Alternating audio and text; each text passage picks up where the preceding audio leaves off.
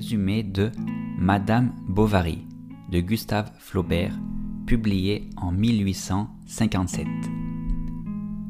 Madame Bovary de Gustave Flaubert commence lorsque Charles Bovary est encore un adolescent, incapable de s'adapter à sa nouvelle école et ridiculisé par ses nouveaux camarades de classe.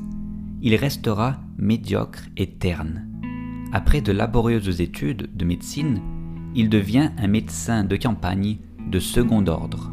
Sa mère le marie avec une veuve bien plus âgée que lui qui mourra peu de temps après, presque ruiné par son notaire qui a disparu avec sa fortune. Charles tombe bientôt amoureux d'Emma Rouault, la fille d'un patient, élevé au couvent, et lui demande de l'épouser. Il s'installe à Tost, un village normand où Charles exerce la médecine. Mais le mariage ne répond pas aux attentes romantiques d'Emma. La réalité ne correspond pas à ce qu'elle a lu dans les livres. Jeune fille, elle a rêvé de l'amour et au mariage comme d'une solution à tous les problèmes. Tandis que Charles, un peu frustré, mal dégrossi et au comble du bonheur avec cette épouse qu'il trouve parfaite. À la suite d'un bal extravagant à la Vaubyessard, chez le marquis d'Andervilliers, Emma se réfugie dans le souvenir de cette soirée et commence à rêver d'une vie sans cesse plus sophistiquée. Elle rêve de Paris, lit Balzac et Eugène Sue, s'ennuie et déprime quand elle compare ses fantasmes à la réalité de monotonie de la vie du village. Et finalement, son apathie la rend malade. Lorsqu'Emma tombe enceinte, Charles décide de déménager dans une autre ville dans l'espoir d'améliorer sa santé.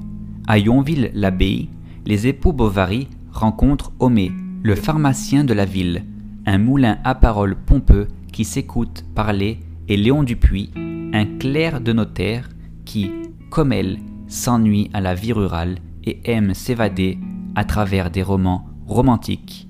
Il se trouve des goûts communs. Emma donne naissance à sa fille Berthe. Déçue, elle aurait aimé avoir un fils. Elle continue d'être déprimée. Emma et Léon entretiennent une relation platonique et romantique. Cependant, quand elle se rend compte que Léon l'aime, elle culpabilise et se donne le rôle d'une épouse dévouée. Léon se fatigue d'attendre et, croyant qu'il ne pourra jamais posséder Emma, part étudier le droit à Paris. Emma, n'en est que plus triste. Bientôt, à une foire agricole, elle se laisse séduire par un riche voisin nommé Rodolphe Boulanger.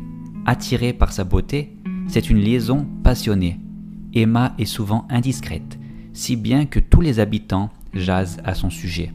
Charles, cependant, ne soupçonne rien. Son adoration pour sa femme et sa stupidité se combinent pour le rendre sourd à tous les ragots. Sa réputation professionnelle subit un coup dur quand, poussé par Ormé et par Emma, il tente une opération chirurgicale pour traiter un homme pied-beau d'Hippolyte, le garçon d'écurie de l'auberge, et qu'il va devoir faire appel à un autre médecin pour amputer la jambe finalement. Dégoûtée de l'incompétence de son mari, Emma se jette avec encore plus de passion dans sa liaison avec Rodolphe, qui ne la traite pas très gentiment. Elle emprunte de l'argent pour lui acheter des cadeaux et suggère qu'ils s'enfuient ensemble avec Berthe en Italie.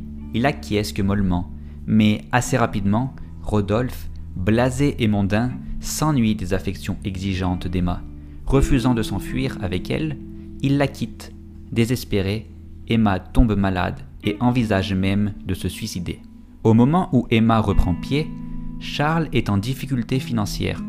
Il a dû emprunter de l'argent pour payer les dettes de sa femme, mais aussi son traitement. Pourtant, il décide de l'emmener à l'opéra dans la ville voisine de Rouen. Là, il retrouve Léon. Cette rencontre ravive la vieille flamme romantique entre Emma et Léon, et il s'engage cette fois dans une histoire d'amour et Eva s'enivre de ses voyages hebdomadaires à Rouen. Elle accumule les dettes à l'usurier, l'heureux, qui prête de plus en plus d'argent à des taux d'intérêt exagérés. Elle est de moins en moins discrète avec Léon.